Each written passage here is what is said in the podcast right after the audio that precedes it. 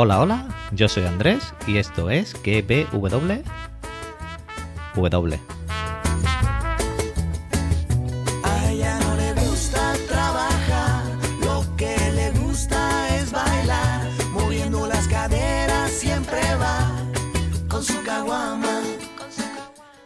Podcast donde te recomiendo series y películas y también te analizo y teorizo la serie del momento. No te imaginas la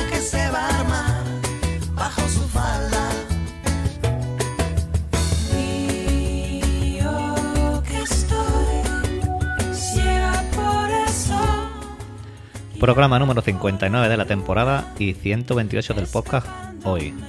Podéis encontrarme en Twitter como arroba pruni7, en el canal de Telegram que www y en Instagram que www separado por barra baja. También ando por coffee por si queréis apoyarme de alguna manera o invitarme a un cafelito o algo.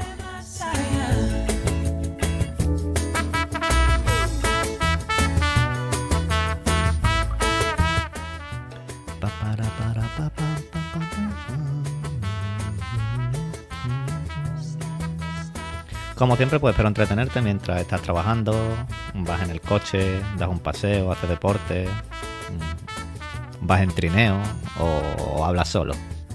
A ella no le gusta trabajar, lo que le gusta es bailar, moviendo las caderas siempre va con su caguama. Bueno, volvimos a ver. Volvimos a ver a Mel de nuevo. Eso es bien, siempre. Hemos visto muchos flashbacks. Hemos visto alucinaciones y hemos visto también edificios en la serie por primera vez. Episodio titulado Muy lejos del rompenieves, del Snowpiercer. La verdad que sí, que estaba bien lejos porque después ha pasado hasta de largo. Fantástico estos minutos que han compartido Jennifer Connelly y Sean Bean, que son la otra pareja de esta semana y estos meses. La otra es Elizabeth Olsen y Paul Bettany, con Wanda y Vision, que ya termina mañana y menudas dos parejas de, actores y actrices que se han juntado aquí. Y fantástico también el paisaje de todo esto nevado del principio del episodio, mientras Mel nos decía que el planeta podía arreglarse y que el miedo que tiene ella no es morir ahí fuera, sino que se quede en manos de gente sin escrúpulos. Claramente refiriéndose a Wilford, ya que después hemos estado viendo todas las cosas que hacía Wilford en el pasado. Episodio centrado en Mel, ya que desde hacía tres episodios pues no sabíamos nada de ella y yo decía que hasta final de temporada incluso no la veríamos y fue a la estación esta de meteorológica para construir este mapa climático, para controlar cómo evoluciona la temperatura del planeta, para ver si había posibilidades de poder hacer vida fuera del tren, más pronto que tarde. Y está muy chulo todo esto del trineo, mm, cuando llegaba, como he dicho, todo el paisaje me ha gustado bastante. Vemos que a lo largo de todos estos días que estaba allí, pues el hambre ya iba llamando a Mel y encontró estos cadáveres de los científicos estos que estaban allí. Personalmente yo creo que Mel gasta mucha hambre porque ella tiene que aguantar allí un mes y a los tres días ya está pidiendo allí jamón, ya tenía hambre y yo creo que algo más debe de aguantar sin comer. Al final hemos visto que encuentras estas ratas, se hace allí su propia barbacoa, se hace su propia estampa y encuentra esta cueva termal debajo de la central meteorológica esta, que me ha quedado un poquito yo ahí y digo, ¿esto qué es aquí? Y las ratas allí que comen, porque las ratas, no sé yo qué, cómo se alimentan. El musgo este que se veía allí, la vegetación esta es la que se comían. Creo que las ratas van a ser bastante importantes mm, de aquí en adelante, en sí, en la trama, al igual que la cueva esta termal porque yo qué sé, mm, ya pueden vivir fuera del tren. Al menos allí bajo la tierra esta en las cuevas pueden vivir. Ya que Mel es la única que sabe ahora todo esto de las cuevas. Y si se lleva allí a las termas esta su gente, tienen ratas para comer y para criar. Y quién sabe si pueden hacer algo con la vegetación esta que hay allí y cultivar. Mm, Tendrían carne y, y vegetación. Yo dejo ahí eso. Lo mismo pueden hacer eso. Yo, si hubiera sido Mel, hubiera cogido dos o tres ratas y le hubiera echado los brazos del congelador este y hubiera engordado un poquito más a las ratas. Algo más gordita hubieran estado y se lo hubiera comido más, más sabrosita. Otra cosa que me ha chocado es que la estación esta pues no esté enterrada 10 metros bajo la nieve por lo menos, después de cuántos años que han pasado dando vuelta con el tren. Y las placas solares les pasa la manita por encima y ya no hay nieve.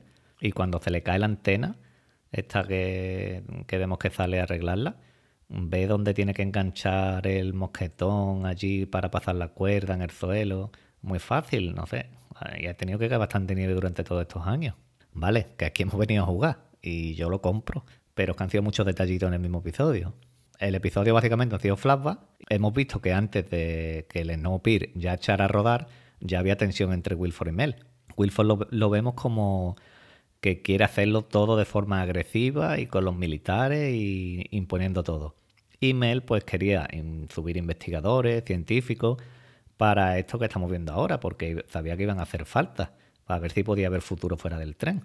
Vemos cómo discuten por el vagón nocturno, porque Mel dice que podía haber entrado más gente si no hubiera hecho el vagón nocturno, pero Wilford quería su fiesta. Y yo te digo una cosa, Mel, si no hubiera habido vagón nocturno, no hubiéramos perdido los espectáculos de Miss Audrey.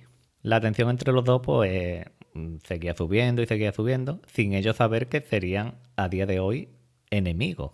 Vemos que Mel se va sin Alex, sin su hija, pero es Paul Wilford, ya que aprovechó el momento este que estaba que no estaba en el tren para arrancar y pensaría pues ahora nunca, pese a dejar a su hija detrás. Una difícil decisión, yo no sé qué haríais ustedes si hubieseis en esta situación. Yo creo que Mel pensó, Alex va a llegar en algún momento aquí al tren y verá a Wilford y le dirá a Wilford, tu madre se ha ido sin nosotros, vente conmigo. Y esa es la esperanza que Mel nos decía que tenía en los pasados episodios mm, cuando ya no lo contó, que ella tenía esperanza de volver a reencontrarse con, la, con Alex. ¿Dónde estaba Wilford?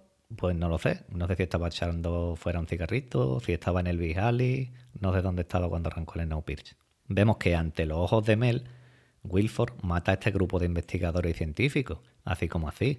Ni escucha Mel, simplemente dice que estos no van a servir para nada, que los maten, que van a ocupar sitio. Y ahí vemos mm, lo malvado y sin escrúpulo que es Wilford. En una de estas alucinaciones la vemos con Leighton, que le dice que ahora ella va a tener que pasar por lo que han pasado todos los colistas. Vamos, que tenía que chupar los plásticos de las galletas porque iba a pasar mucha hambre. Porque hemos visto que el hambre también aquí ha sido clave importante en la serie.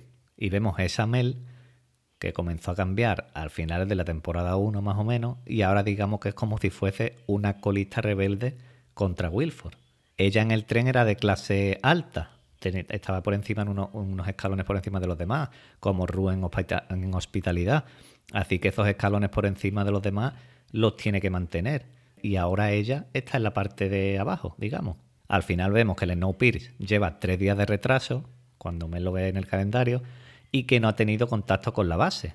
Mel lo ve de lejos, sale corriendo, pero ahí no había parada. Ahí no había parada de tren, Mel. Y pasa de largo, y más rabia todavía aún cuando se asoma por la ventana Alex y, la, y dice mamá, mamá, mamá, y se cae Mel allí de rodillas. Pero digo yo, esto, esto es otra alucinación, porque si no paran, quiere decir que dentro del Snowpiercer, tanto Leighton, Ruth, Javi, como todos los colistas, todos los que están en contra de Wilford, o están muertos o los ha encerrado Wilford, ya que a Wilford Mel le da igual que muera. Él quiere su juguete y punto. Así que eh, esto es una alucinación, porque algo hubiesen hecho para parar el tren Leighton y compañía. Y por eso digo que yo creo que es una alucinación, ya que si no, pues Mel debería de estar muerta.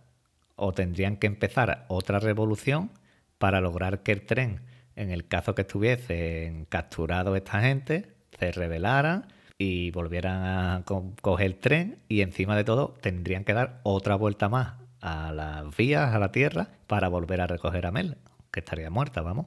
Así que yo creo que Mel, entre el frío, los pocos ratones que ha comido y todo, pues esto es una alucinación. Y se va a despertar la semana que viene, cuando la veamos, con un ratón en la boca, porque esto es una alucinación claramente. Hey people, yeah I know I is Jamaican please. I like to take you my eh.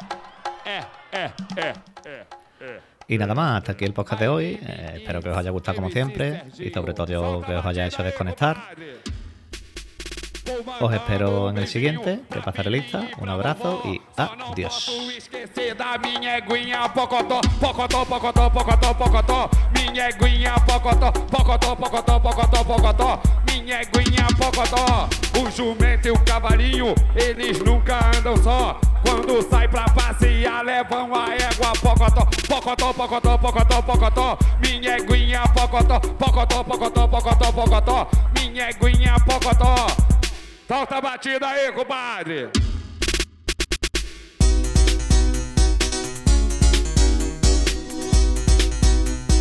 Solta a batida aí, compadre! Solta!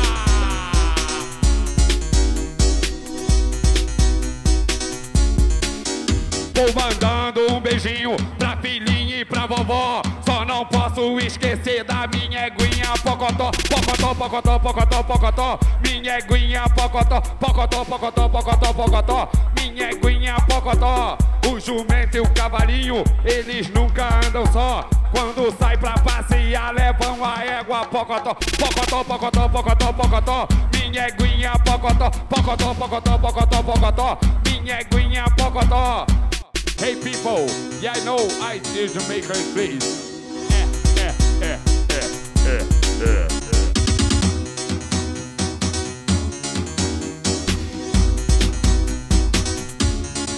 Pocotó, pocotó, pocotó, pocotó, minha eguinha pocotó, pocotó, pocotó, pocotó, pocotó, minha eguinha pocotó. É, é, é.